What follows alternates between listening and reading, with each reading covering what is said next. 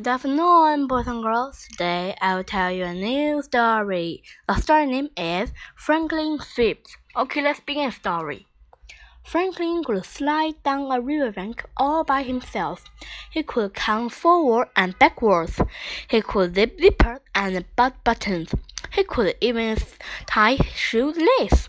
But Franklin could not swallow seventeen six flies in the blink of an eye.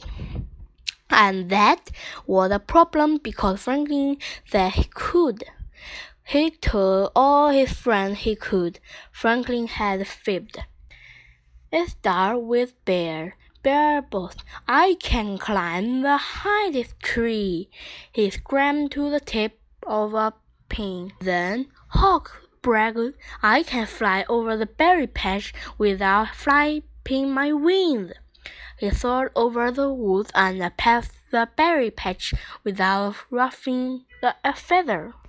Beaver crooned, I can chop down a tree with just my teeth. Beaver neck first on one side. He on the other. Chip of wood flew this way and that. The tree crashed down. And she said, I can make our dam. Franklin couldn't climb a tree, he couldn't chop down a tree, he couldn't fly, and he forgot everything he could do. So he fibbed. I can swallow seventy six flies in a blink of an eye, he said. His friend was astounded. Watch me, said Franklin. Franklin got two, four, six flies. There! But there was only six flies, said Hawk. There were only six flies flying, said Franklin, and I ate them all in the blink of an eye. I could have eaten sixty more. Let's see, said Bear. Franklin frowned. Then was no way he could eat seventy six flies in the blink of an eye. No way at all. Franklin had no appetite at dinner. What's wrong? asked his mother. I can't eat seventy six flies in the blink of an eye. Neither can I, said Franklin's father. Neither can I, said Franklin's mother. But you don't have to, said Franklin sadly. And I do, said Franklin told them all about the flies. His mother nodded and his father hummed.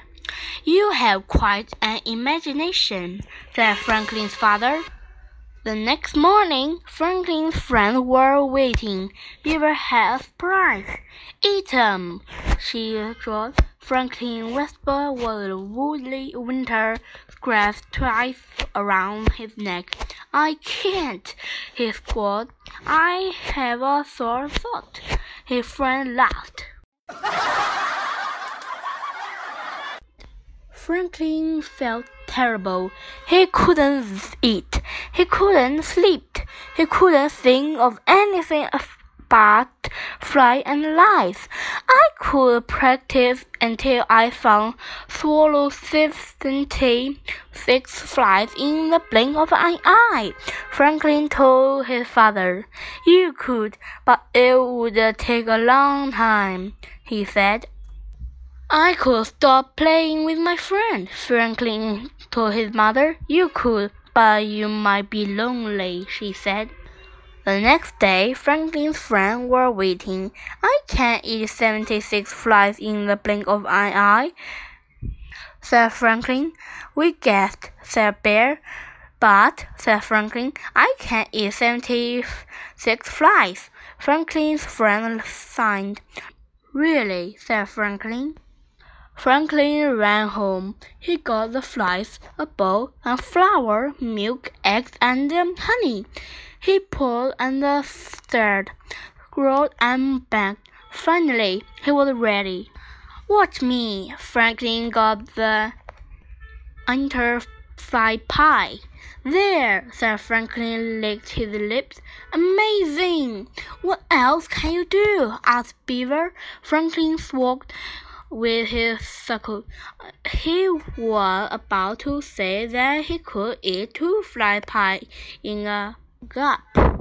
Then Franklin thought twice and said nothing at all. Even a turtle gets tired of eating fly pie. The end. Goodbye. Thank you for listening. See you next time.